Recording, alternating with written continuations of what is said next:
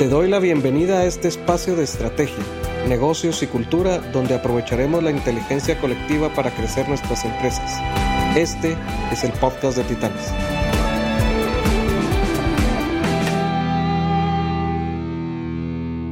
Hola, bienvenidos a todos de nuevo a este nuevo episodio de Alagis, del podcast de Alagis. Y hoy nos acompaña Rodrigo Blanco.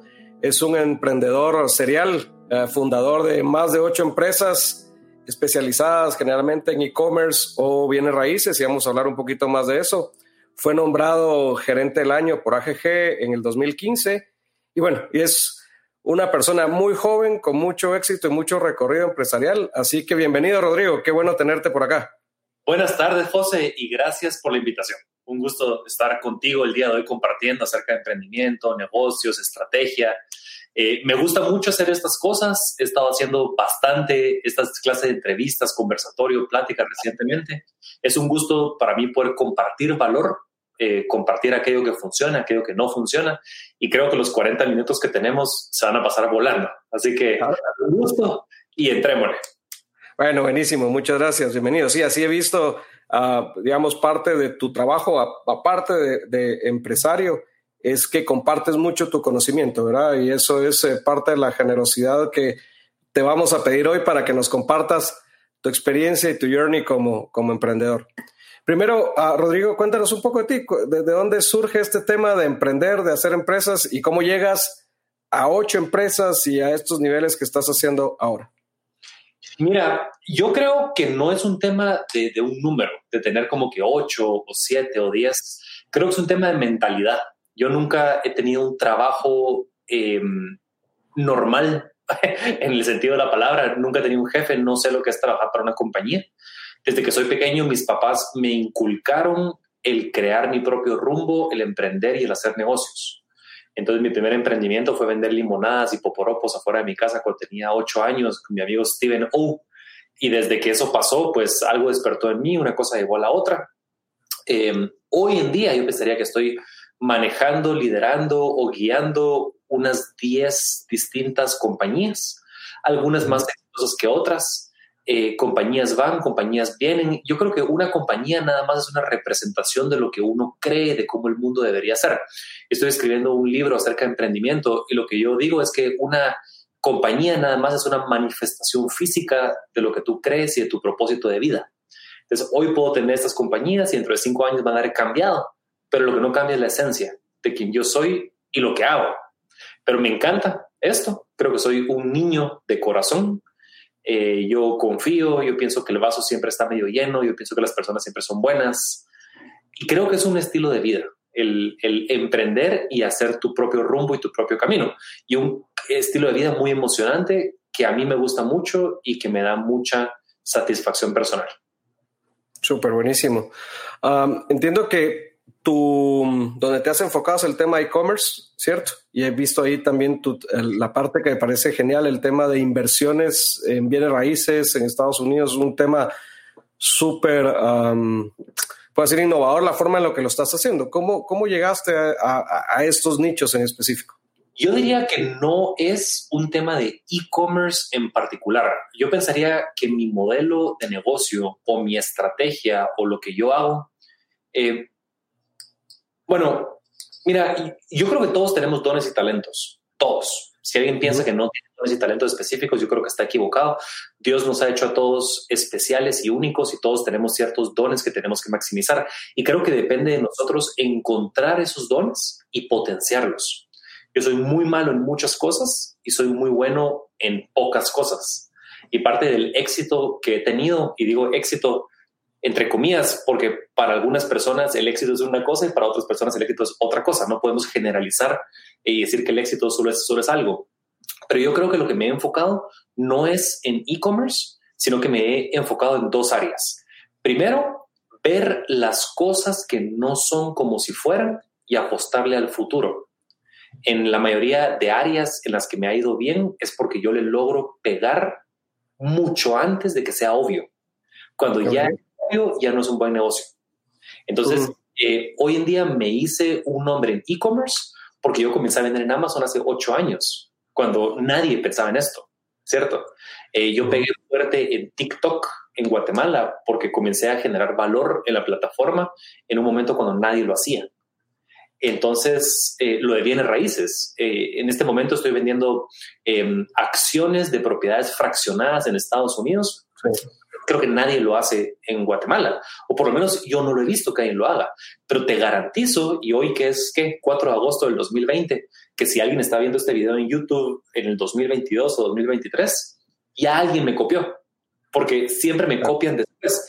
Y, y está bien, porque creo que el rol de un emprendedor es ir abriendo brecha navegando lo incierto, nadando mares que no han sido nadados, asumiendo el riesgo de ser el pionero y quedándose los beneficios de una posición monopolística de ser el único por un tiempo. Tampoco hay tanto beneficio en ser el único, creo que hay más beneficio en ser el mejor. Pero mi estrategia es ver a futuro cosas que no son obvias y ver lo que no es como si fuera y utilizar el Internet para potenciarlo. Es el factor común denominador. Si no puedo utilizar Internet para hacer que ese modelo de negocio sea mejor, probablemente no me meto, porque ahí está mi expertise. Entonces, en comercio electrónico, cómo utilizar el Internet para vender productos de una manera más eficiente. En bienes raíces, cómo eh, comercializar, vender, adquirir, arreglar eh, y distribuir acciones y shares a inversionistas que muchas veces son de Latinoamérica y me pagan con tarjeta de crédito a través del Internet. Eh, todo es, es, es, es un tema online, cómo, cómo utilizarlo online y esa escala para disruptir o cambiar eh, industrias que tal vez no han sido mucho, que no han innovado tanto, ¿cierto? Eh, y agregar valor. Los, los, emprendedores existimos para agregar valor. Y creo que eso es lo que hago. Y solo me meto en industrias donde creo que puedo agregar valor, porque si no, se lo estoy estorbando. Claro, claro. Sí, y la, y la idea es, es aprovechar esas esas facilidades para agregar valor y facilitarle al cliente, ¿verdad? O sea, yo me pongo a pensar que estuve viendo tu sitio de bienes raíces en ese tema de cómo invertir, en donde probablemente un empresario tradicional pueda decir, estás loco, eso no, ¿cómo se te ocurre poner una propiedad en línea y que, la, y que la, sea crowd el, el tema de poder invertir, ¿verdad? Y, estás uniendo varios conceptos, estás uniendo conceptos en línea, estás uniendo conceptos de colaboración para poder generar riqueza, estás uniendo muchas cosas interesantes y que te abre la frontera de Guatemala, ¿verdad? Uno tiene que innovar verticalmente en cualquier lugar donde te metas para generar valor donde antes tal vez no había tanto. Por ejemplo, uh raíces es interesante porque no me inventé los bienes raíces, han existido desde el inicio de los tiempos, ¿cierto? Sí, sí, sí. las propiedades ni los terrenos, porque existen desde el inicio de los tiempos. Pero lo que hago ahí es que en, en, en mi país, en, Guatemala, cuando uno quiere adquirir un bien inmueble, em, te cuesta 250 mil dólares, 300 mil dólares, algo que te pueda generar una renta de un mil dólares al mes, por ejemplo. y en mi opinión, yo creo que estamos en una burbuja inmobiliaria que sucede cuando el valor fundamental está bastante desalineado del factor eh, del valor especulativo. Hoy en día estamos hablando de dos mil dólares el metro cuadrado, cuando el valor fundamental, que es todos los flujos proyectados a futuros y traídos a valor presente neto, nos da un valor inferior. No importa. La cosa es que eh, si a los inversionistas en Guatemala invierten en bienes raíces, por lo general les dan un 3, 4, 5% de retorno sobre su inversión en quetzales. O sea que la gente invierte en dólares y recibe en quetzales, que tenemos una inflación del 3%. Y bueno, y un 5% si te va bien. Y tienes que invertir 300 mil dólares. Lo que hice en Estados Unidos fue, yo compro una, una propiedad, la arreglamos y la ponemos a nombre de una compañía. Y lo que hago es emitir acciones de esa compañía para personas que quieran invertir en ese bien inmueble en conjunto conmigo. Entonces yo me quedo el 50% de la inversión, yo manejo la inversión el día a día, que tenga inquilinos, pagando los impuestos, viendo el insurance, el management y toda la cosa. Y mis socios eh, adquieren una fracción de la compañía de una forma estrictamente pasiva y yo les manejo todo. Y les doy una rentabilidad entre el 10 y el 11% en dólares. Entonces, pasamos de tener una inversión necesaria de 300 mil a 20 mil. Es menos del 10%. O sea, lo que hice que invertir en bienes inmuebles automáticamente fuera más accesible para todo el mundo. Exacto.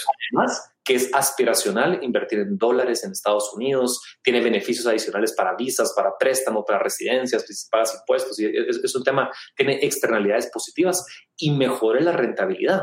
Entonces, qué bonito para un empresario meterse en una industria que no ha habido mucha innovación y a través del Internet y de la astucia crear un nuevo modelo de negocios en el cual le puedes decir a las personas, ¿sabes qué? Siempre es bienes raíces, no me inventé el modelo de bienes raíces. Sin embargo, ahora en vez de invertir 300 mil, puedes invertir 20 mil. Y ahora en vez de tener una rentabilidad del 4%, ahora tienes el 11%. Y ahora en vez de tú estar preocupado, yo, yo trabajo para ti, yo te garantizo que todo está bien, yo soy el managing partner, el representante legal del proyecto y toda la cosa. Entonces, eh, bonito, porque Dios me ha permitido utilizar mis dones y talentos en ciertas industrias y soy muy bueno maximizando eso. Por ejemplo, muchos de mis clientes los conocí a través de TikTok. Y la gente va a decir, ¿cómo? TikTok. Sí, o sea, personas que no conozco y que no he visto face to face, que nunca nos hemos estrechado la mano. Eh, nuestra conversación comenzó por, oye, Rodrigo, vi un TikTok tuyo. Soy de México, soy de Bolivia, soy de...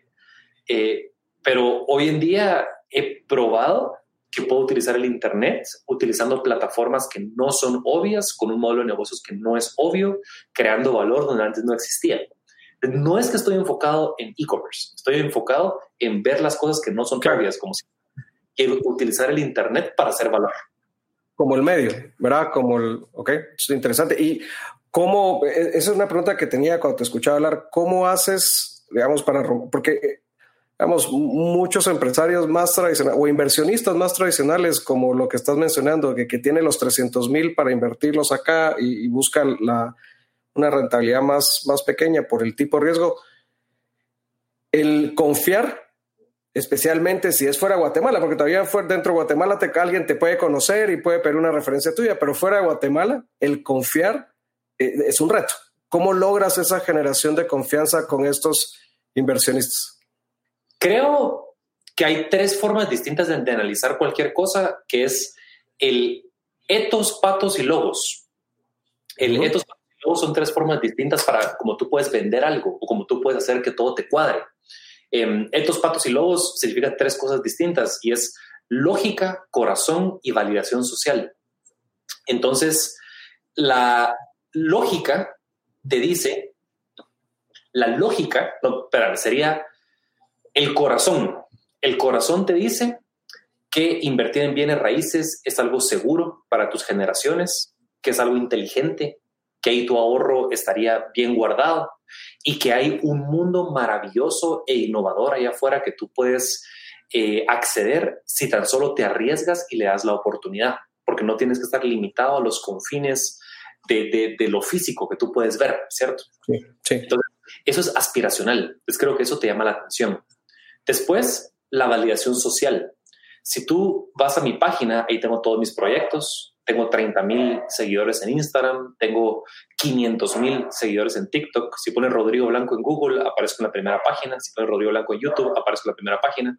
Eh, creo que todos mis socios y amigos y conocidos hablan muy bien de mí y el Internet valida eso. Y creo que somos ratings como de Amazon, solo que como... Entonces, eso es el ethos, es la validación social. Y después tenemos la lógica, los fundamentos eh, físicos y tangibles del asunto, en donde si yo te estoy ofreciendo una compañía en Estados Unidos, tú puedes agarrar el número de identificador tributario de la compañía, te metes a la página web del estado de la Florida donde está incorporada y ahí salen los estatutos de la compañía donde salen nuestros nombres. O sea que eso te certifica que la compañía está incorporada debidamente. Y si yo te muestro todos los títulos de propiedad de las propiedades, tú puedes ir al registro de la propiedad del estado donde las propiedades están con la finca, folio y libro y pones el numerito y te sale el reporte del estado que dice que está registrada y que le pertenece a tu compañía. Entonces, de esa forma lo amarras. Entonces, es, es, difícil eh, comenzar una relación con alguien que tú no conoces, pero si tu corazón te dice que es algo que vale la pena y algo que te emociona, el mundo externo lo valida de que soy una persona de, de, bien y la lógica te lo prueba, creo que no hay para dónde y, creo que no hay pierde. Súper, buenísimo, interesante. Me, gusta el, el, concepto. Y después de, este tema de bienes raíces, digamos, en el tema de, teniendo desarrollos de negocios en Estados Unidos, ¿cómo abre la puerta a regiones como las nuestras, por ejemplo, a, empresarios, con lo que has vivido, con lo que te toca vivir de hacer negocios en Estados Unidos, que en muchos lados es un, es un tabú, ¿verdad? Es decir, e, es complicado ir a abrir una empresa o es complicado que el mercado te valide, etcétera. ¿Qué puertas ves para, empresarios locales, empresarios de nuestras regiones? Ir a mercados como estos, mercados súper competidos, eh, pero a la vez también que tienen mucho retorno si lo haces bien. Y cuando me refiero si lo haces bien, no es un golpe de suerte, sino como lo dices, con buen análisis, entregándole valor de regresos al cliente. ¿Cómo ves esas incursiones de nuestros empresarios hacia Creo que las principales compañías em, que han tenido éxito en el mundo están construidas con información asimétrica. Cuando algo ya es obvio, ya es obvio y el dinero se fue. Si todo el mundo hiciera negocio, eventualmente llegaría a punto de equilibrio porque todo el mundo se metería en el mismo negocio y habría un océano rojo. Si todo se mete, eventualmente sucede algo que se van las utilidades y todo el mundo llega a un juego que no suma cero, donde no hay valor porque el valor ya se consumió. Eh, y yo creo que mucha gente no se da cuenta que las cosas valen mucho más fuera de su mercado local y que el mercado está construido en base a informaciones asimétricas. Y todo el mundo tiene secretos y todo el mundo tiene cositas. Por ejemplo, yo vendo productos en, Amazon y vendo unos, unos, libritos de bebé que fabricamos en la China y el costo en la China es de un dólar con 50 y el costo en Amazon, Estados Unidos, es 29.99. Es una ganancia no es del 20%, ni del 100%, ni del 200, ni del 1000, ¿qué será? ¿2000%? Tú dirás, wow, 2000%. Sí, porque la persona que está en Estados Unidos no tiene acceso a, esa unidad que está en la China. Porque, a ese precio, claro. arbitraje se cambió de lugar. Por ejemplo, una artesanía que tú tienes en Guatemala y que tú la haces en San Juan La Laguna y es algo de madera súper lindo eh, y te costó 30 quetzales si lo vendes a una cuadra al otro artesano, te van a comprar en 35 quetzales, si es que te lo compran, porque es un océano rojo. Pero con información asimétrica, esa misma obra de arte en Suecia, en un lugar como de hipsters, realmente lo puedes vender en 200 euros. El tema es que a veces no queremos nosotros correr el riesgo de la información asimétrica, porque no sabemos. ¿cierto? Entonces, cuando, tú dices son mercados más competitivos, depende para qué y depende para quién. Por ejemplo, yo vendo propiedades en, del norte de Estados Unidos, de, Michigan, de Detroit, de River Rouge, de Cleveland, Ohio, Akron, Indiana, están en la, parte de hasta arriba. Entonces compro una propiedad, por ejemplo, que me, me cuesta esto, pero si yo se lo vendo al vecino, me lo va a comprar a esto.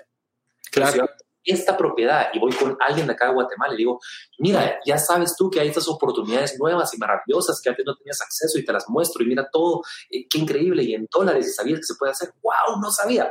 Gracias por enseñarme, porque los principales negocios de las principales compañías están construidos con información asimétrica. Entonces, yo le diría a los empresarios de Guatemala que no se limiten geográficamente a la ubicación en donde les tocó operar, porque si tú haces un, negocio y estás acá y lo tratas de vender acá, creo que estás desperdiciando la oportunidad que nos brinda hoy en día el Internet de tener un mundo verdaderamente globalizado y poder vender eso en mil lados. Por ejemplo, a mí me encanta el café. Eh, y le acabo de comprar a mi papá una máquina de café que muele y que tuesta y que te hace expresos deliciosos. Y un amigo mío se llama Mark, él tiene una empresa llamada Origen 502 y hace café delicioso. Yo siempre pienso que el café en Guatemala es obviamente los mejores cafés del mundo, pero si yo fuera cafetero en Guatemala, yo jamás lo vendería acá en Guatemala. Creo que el peor negocio de la vida sería venderle a, a la torre o a Walmart o lo que sea, porque la competencia debe ser enorme si yo fuera un productor de café, yo lo que haría es hacer pequeños batches y vendérselo todo completo a alguien en Australia, a alguien en Japón, a, alguien que lo pague por el valor que tiene, ¿cierto? La, la, idea es no vender las cosas por su valor fundamental, como hemos hablado de la burbuja, sino que exista una, una ganancia.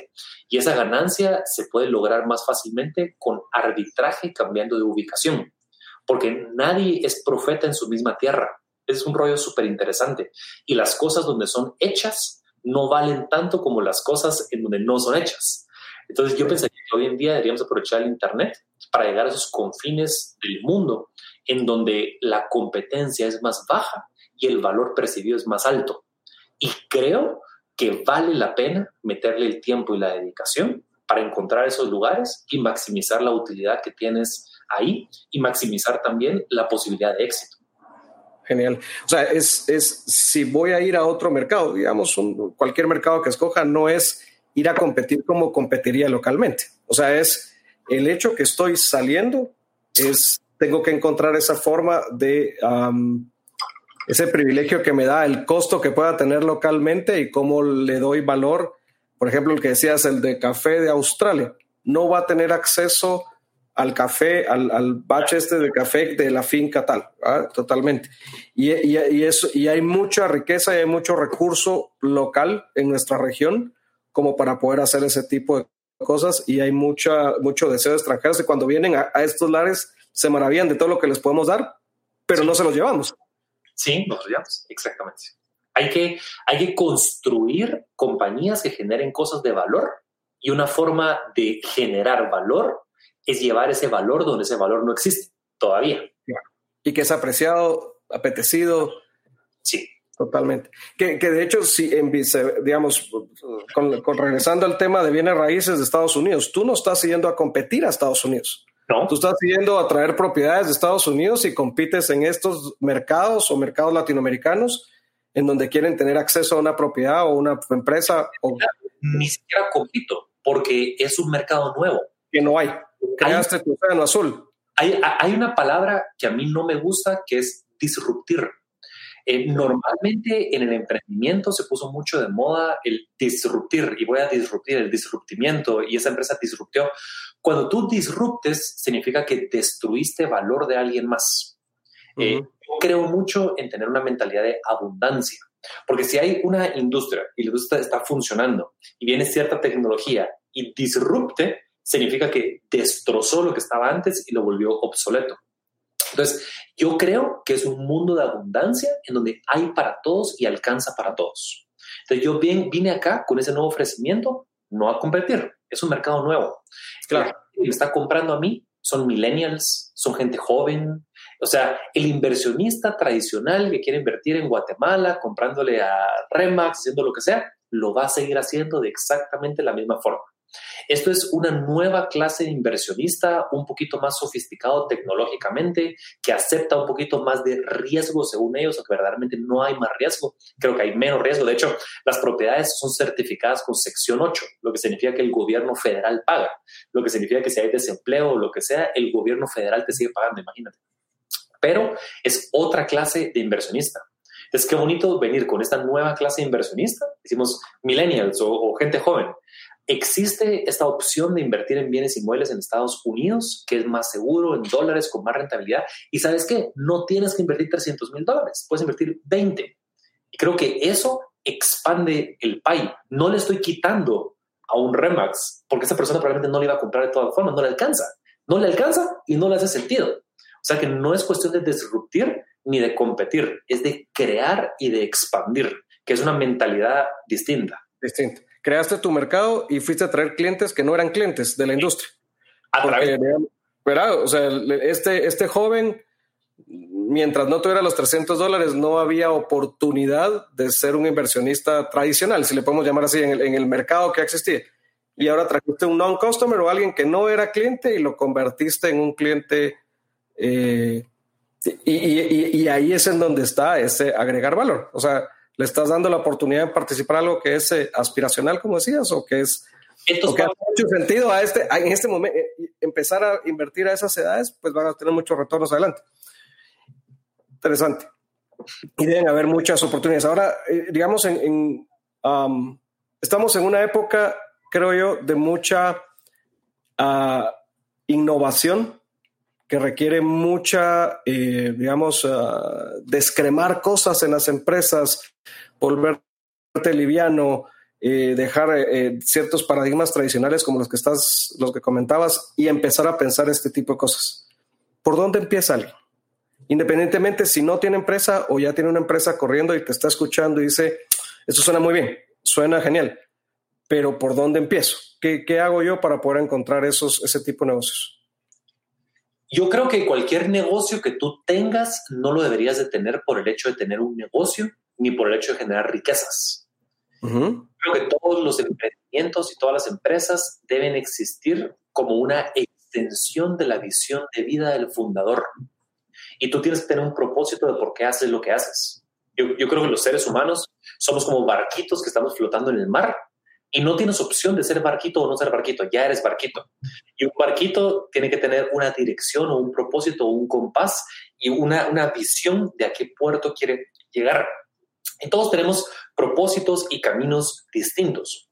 Eh, no soy quien para juzgar cuál es el camino que alguien debería de tener, pero sí estoy yo acá para decirte que tienes que tener un camino. Porque si no tienes un camino, sos un barquito que es azotado por las mareas y por los aires y vas a llegar a un puerto eventualmente. Y el problema de no tener un destino es que cuando llegues a un puerto lo vas a confundir con el puerto correcto, pero no es el correcto, sos el que llegaste de pura suerte. Y lo peor que te puede pasar no es fracasar en lo que te propongas, lo peor que te podría pasar es ser exitoso en las cosas incorrectas. Porque te digo, mucha gente puede comenzar a querer emprender y bueno, vas a una fábrica de jabones para emprender y para ok, si al final de tu vida vendiste 80 millones de jabones, ¿a quién le importa? Puede ser que sea tu propósito de vida. No creo que le pegaste puro chiripazo. Creo que antes de poner una fábrica de, japones, de jabones, hay que hacer una introspección de qué es lo que nos motiva, qué es lo que nos mueve y cómo medimos nosotros el éxito. imagina que hay dos hospitales. Uno genera un millón de dólares de utilidad y el otro cero. Se mantiene, pero salva mil vidas. ¿Cuál es más exitoso? Depende de tu set de valores y principios, de tus creencias, de tu visión de vida, de lo que tú consideras valioso. No somos quien para juzgar qué es mejor, porque todos estamos en caminos distintos.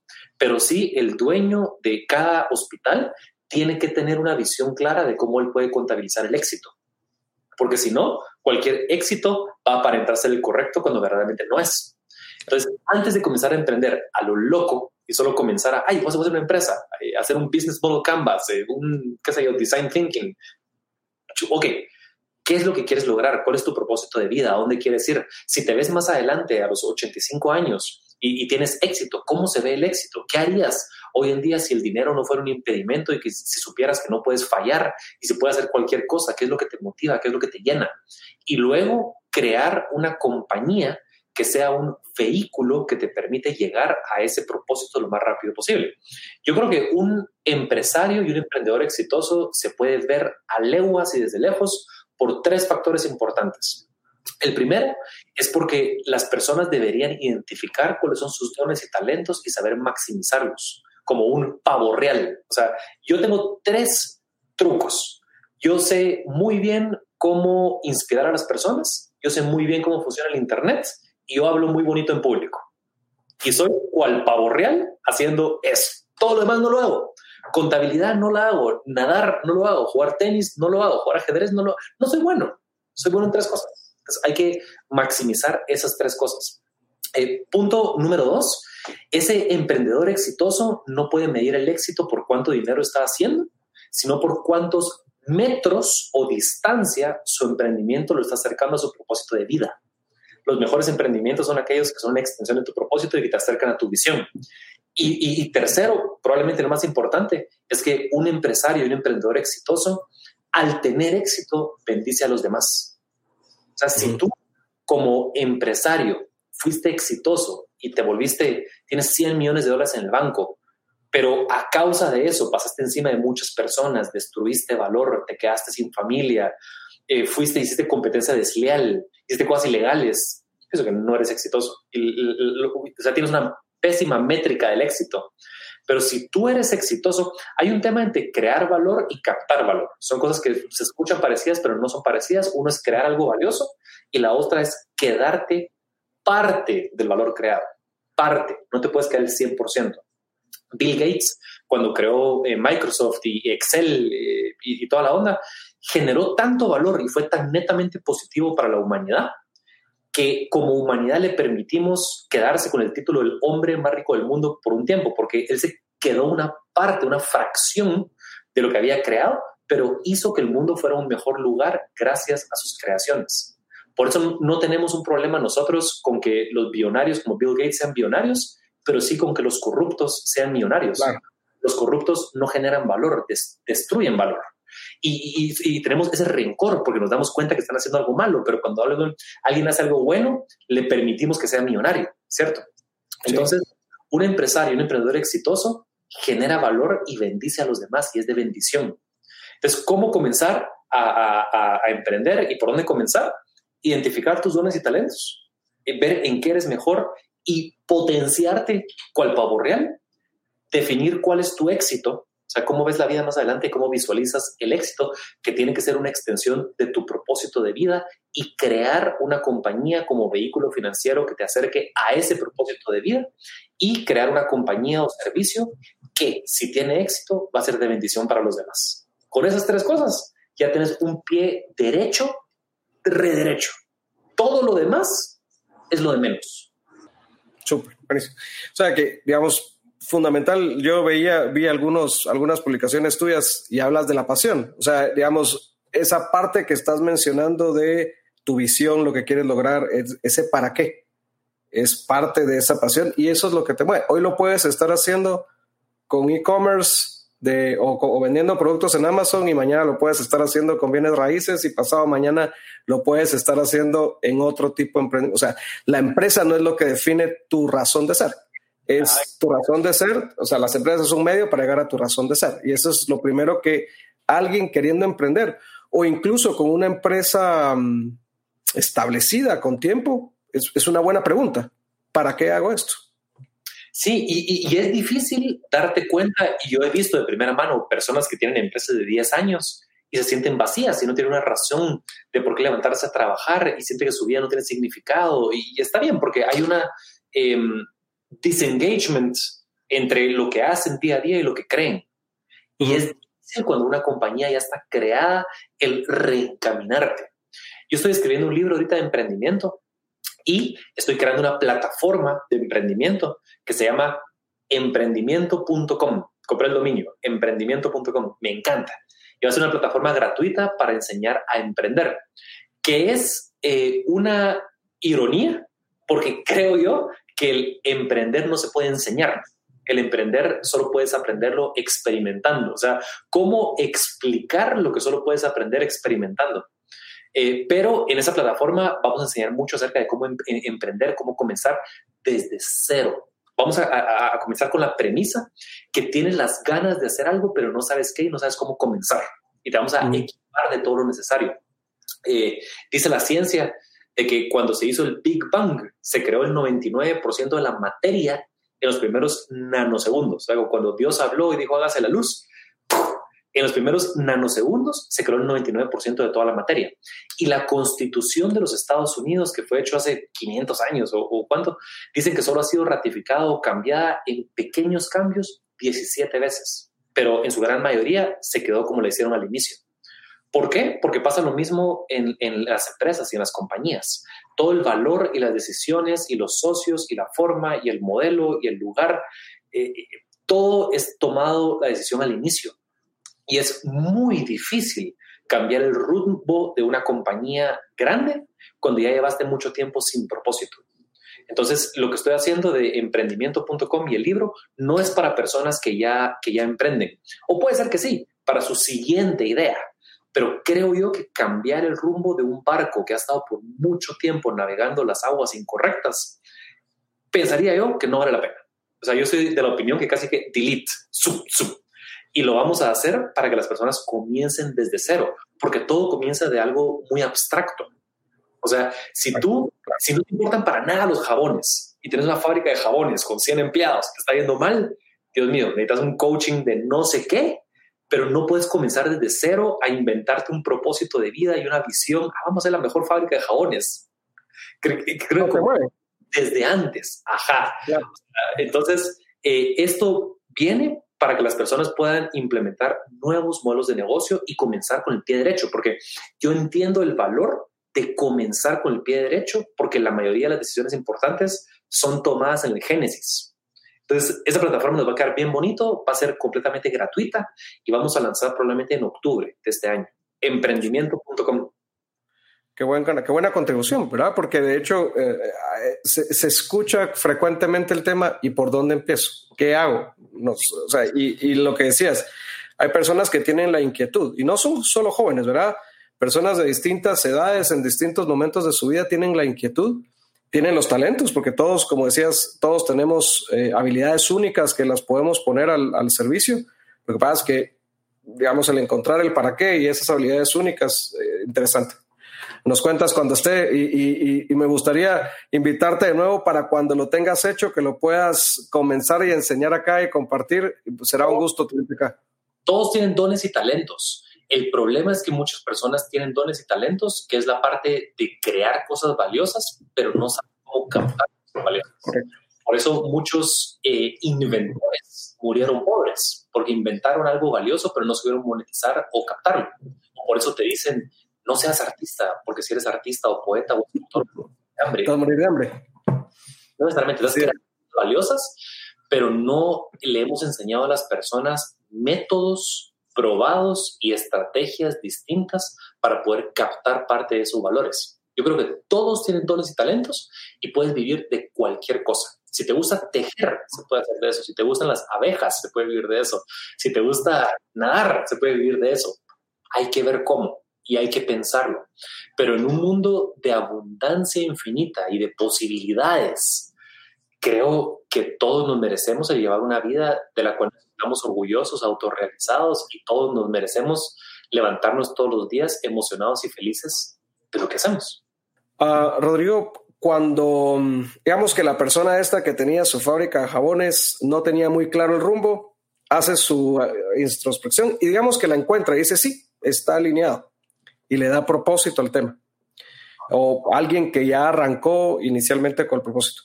Esa es la visión del fundador es la visión de la persona, es, es el tema. Y, uno de los aspectos súper importantes para que las cosas pasen en las organizaciones es rodearte de personas que comparten tu visión. 100%. ¿Sí? ¿verdad? O sea, digamos, que no necesariamente quieren inventar, pero quieren, o sea, creen en algo más, creen que van a trascender contigo y te van a acompañar a esa meta más grande que tienes, que es simplemente monetizar cosas. ¿Cómo, cómo, cómo haces tú para trasladar esa visión a las personas que te acompañan en estos grandes eh, caminos? Yo creo que los colaboradores que tú tienes tienen que ser personas que crean en la visión y que no trabajen nada más por un sueldo o por un salario. Uh persona va a trabajar eh, por, por dinero, pero eso no inspira y vas a tener personas que nada más están de 8 a 5, pero no están convencidos que lo que están haciendo es algo verdaderamente importante para el mundo. Y me gusta mucho la compañía esta SpaceX de Elon Musk, que están haciendo rockets reutilizables para ir a la International Space Station y quieren hacer que la raza humana sea interplanetaria. Y una cosa interesante de ellos es que la gente está trabajando 120 horas por semana, de lunes a domingo. Es una locura lo que están trabajando esa gente. Y más loco aún es que los salarios que están pagando no son extremadamente competitivos. Es normal. Si estuvieras por ahí, por California, en algún lado, creo que te pagan normal. O sea, no son millones. Eh, y la lección que eso nos dice es que la gente que está ahí no está por el dinero, porque ya habrían mandado a su jefe a la porra eh, si fuera por dinero, pero creen en la visión y creen en la importancia de lo que están haciendo. Entonces son personas que no les importa no dormir, dejar los mejores años de su vida y casi que descuidar a sus familias por estar ahí. No estoy diciendo que descuidar a la familia sea bueno, pero sí estoy diciendo que en este caso es un caso extremo de personas que creen en la visión del fundador y que están trabajando por algo mucho más grande que ellos mismos. Cuando tengas a un empleado que trabaja por un salario, va a trabajar por un salario, pero cuando trabaja por la visión, trabaja con lágrimas y esfuerzo y dedicación y corazón, y eso vale mucho más. Entonces, las personas solo pueden seguirte si tú emanas esa visión y ese propósito. O sea, los mejores trabajadores y colaboradores que yo tengo son personas que a lo largo de mi camino eh, se me acercaron y me dijeron, mano, yo quiero estar con vos, yo quiero ser parte de esa visión. Una vez estaba dando, una conferencia y terminé, y un tipo se me acercó y me dijo, mira, mano, yo, te, quiero conocer, yo, me amo tal persona, yo hago esto. Me revolaste la cabeza ahorita, no sé en qué estás, ¿cómo hago para aprender de vos? Trabajo de gratis. Y esas son las personas que valen la pena, porque son personas que creen en lo que estamos haciendo y que no lo hacen por un cheque, lo hacen por remar en la misma dirección. Por eso yo te decía de que las personas somos como barcos y que el barco tiene que saber en qué dirección va a ir y a dónde va a apuntar y cuál es su destino. Pero si el capitán no sabe, ningún marinero se va a subir con vos. ¿Quién se va a subir al barco? O sea, eh, ¿qué onda? Soy un capitán, marinero, súbanse, ¿y a dónde vamos? Pues no sé, pero, pero, pero. Pero a ver a dónde, a ver qué cae. y si hay alguien que se sube con esa premisa, probablemente no deberías dejarlo subir tampoco, porque ese va a ser más bulto que remo. Entonces, que hay que saber muy bien a dónde tú vas y llevar una vida consistente y congruente. Decía este filósofo Osho que la congruencia es la intersección entre lo que pensás, decís y haces. Entonces, si yo, mira, yo soy como soy en todos lados y, tendré mis errores y mis falencias, pero y como me ves ahorita, soy como soy. Y como estoy hablando ahorita, es como hablo. Y, y estoy sentado ahorita de chinito, descalzo porque así soy, ¿me entendés? Yo soy consistente en todas las áreas y creo que eso es bueno porque no uso máscaras y creo que muchas personas gastan mucho tiempo y mucha energía poniéndose sombreros y máscaras de personas que no son. Entonces, cuando llevas una vida consistente y congruente y en todos lados sos lo mismo, brillas y las personas se atraen a esa luz. No todos, solo las personas que creen en lo mismo que tú crees. Las personas que no creen en lo mismo que yo creo, pues no, pueden haber personas muy cuadradas y muy trajeadas y muy no sé qué, que no les gusta mi forma. Tranquilo, a mí tampoco me gusta la de ellos. No es que te desee el mal, ni, ni, tú a mí, pero cada quien en su rumbo, somos distintos. Pero cuando llevas una vida consistente y atraes a personas que creen en lo mismo que tú crees, formas una tribu de personas que remamos al mismo lado, porque todos creemos en lo mismo. Y cuando te rodeas de colaboradores y de clientes y de socios y de inversionistas y de personas y de amigos que todos creen lo mismo que tú, la vida se vuelve un mejor lugar y todo es más fácil y llegas más rápido y, todo, todo es mejor. Pero y lo disfrutas. Sí, pero no puedes. Disfrutan. Sí. No sabes a dónde vas. Entonces, todo comienza el propósito. O sea, yo necio, necio con eso. Todo comienza el propósito. Es que no hace sentido. Eh, ah, tengo acceso a, insumos de jabón. Ok, voy a hacer una fábrica de jabón. ¿Y por qué? Pues para hacer dinero. Y aquí en contrato, clasificados. Vengan todos a la fábrica de jabón. Eso no hace sentido. Eso no hace sentido. Va. Ahora, pensémoslo de otra forma, ya que me inventé lo de jabón. Pensemos. Eh, hay en Guatemala, em, los niños pequeños tienen alguna enfermedad que les está dando por falta de limpieza. ¿Qué sé yo? Em, y como la gente no se lava bien, eh, les está dando esto y es una lástima. Em, y el fundador piensa que todas las personas deberían tener acceso a educación y a limpieza para llevar una vida más digna. Ok, entonces como resultado de eso voy a abrir una fábrica de jabón. Y esa fábrica de jabón, cada vez que vende un jabón, le va a dar un jabón a esta comunidad y va a haber videos y toda la cosa de cómo limpiamos toda la comunidad y va a ser la comunidad más limpia de todos. Y cada vez que lo limpias, evangelizas a las personas, y les hablas de Dios, y les das libros, y les das acceso a, educación. Entonces, cuando vas a contratar, no contratas a cualquiera que quiera un salario, sino que, miren señores, esta empresa existe porque creemos que todas las personas deberían tener acceso a educación y a, y a, lograr sus sueños y vamos a comenzar dándoles artículos de limpieza, educación y, y tal cosa. Eso inspira. Parece lo mismo, no es lo mismo. No están Pero lo mismo, totalmente. Pero es completamente distinto. El problema es que si ya tienes una fábrica de jabón y ya la fundaste y ya estás ahí en marcha, muy difícil levantarte un día. Ay, yo creo mucho en que las personas deberían tener acceso. Eso nadie te la va a creer, porque ya lo habrías hecho, ya lo habrías dicho. El propósito no es algo que tú puedes inventar de un día a otro, es algo con lo que naciste. Eso ya lo, eso ya lo naciste. Eso es lo que haces cuando nadie te está viendo.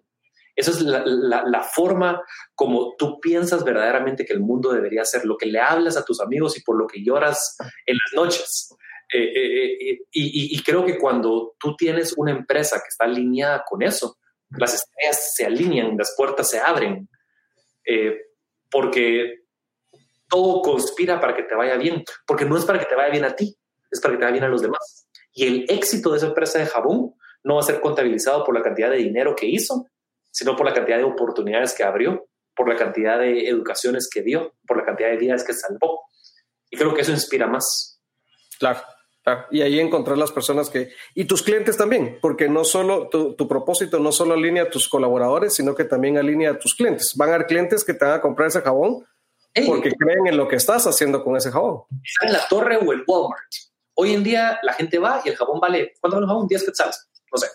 10 quetzales, 9.99, 9.98, 10 con 11. ah, este güey todo parecido y cogen el más barato porque es algo donde no hay diferenciación, donde es un océano rojo, donde hay competencia perfecta, a menos que haya afiliación de marca, pero, pero no creo, o productos premium de afuera, porque son orgánicos y whatever. Pero si de la nada, 10, 11, no sé qué, no sé qué, 25, 25. Y dicen el empaque. Por cada jabón que tú compres, le vamos a dar un libro de texto y un litro de jabón a un niño que no tiene acceso a limpieza. Yo lo compro. Y lo van a comprar las personas que crean lo mismo. Porque hay personas que no tienen el tiempo de, hacer ese negocio, de emprender, y no todos tienen que ser em, em, empresarios, pero habiendo 8 millones de personas y 17 millones en Guatemala, alguien que vaya a la torre y que vea los jabones, va a decir, qué cool, es lo mismo que creo yo, ¿quién será este, este loco? Y ni siquiera tiene que saber quién sos. Pero al comprar tu producto te está validando y te está dando ese voto de confianza. Y está diciendo, yo confío en ti, vamos campeón, ni siquiera tienes que ser el más barato. O sea, mucha gente dice, tengo tal producto y nos diferenciamos en el servicio al cliente. Eso no es una diferenciación, es una obligación. Y no te puedes diferenciar por precio, porque ahí vas a llegar a un punto de competencia perfecta donde la demanda y la oferta se equilibra y no hay utilidades. Tienes que competir por pasión. Las personas no compran lo que haces, las personas compran por qué lo haces. Hay una gran diferencia en vender historias en vender cosas que apasionen, que tengan un propósito. Y ahí no competís por lo mismo que todos los demás, salís completamente de la caja. Claro, claro. Y, y, esa alineación, o sea, todo empieza con el propósito. Digamos, si algo me puedo llevar con todo esto es, de lo que hemos hablado, es la generación de valor. O sea, la función del empresario es agregar valor. Pero primero, antes de decidir cómo voy a agregar valor, es para qué quiero hacer esto y qué es lo que quiero lograr. Y ahí es en donde encontrás la forma de agregar valor. Y luego ya vendrán todas las innovaciones y el encontrar cómo hacerlo distinto, eh, cómo hacerlo. Que lo Buenísimo. es lo de menos. Fase 2. Alguien lo va a resolver o de alguna forma se va a resolver o va a llegar. Tenés algo lo suficientemente valioso y lo suficientemente inspirador, se va a resolver. El problema es tener una visión que no inspire y tratarla de resolver con tecnología. Eso no funciona. Y, o que ni, tú creas en él. Sí, o sea, seguramente, o sea, tu comportamiento va a ser... Eso no sirve. Pero si te inspira, todo se alinea. Buenísimo, buenísimo.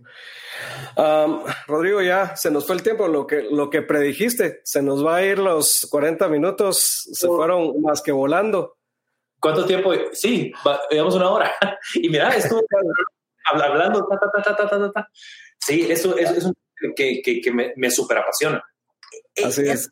Esto me súper apasiona. O sea, el, resto de cosas, si me preguntas de política, me viene el norte. El fútbol, me, es que nunca veo fútbol, ni la final del mundial. O sea, y creo que todos somos distintos, todos nos gustan cosas distintas, pero esto me apasiona.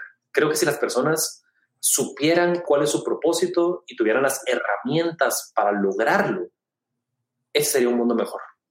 Y en eso me quiero dedicar. Genial. Ese es tu propósito. Buenísimo. Muchas gracias, Rodrigo. Vamos, vamos a ir cerrando. O sea, primero te quiero agradecer por lo generoso de compartir todos tus conceptos, tus conocimientos e inspirar.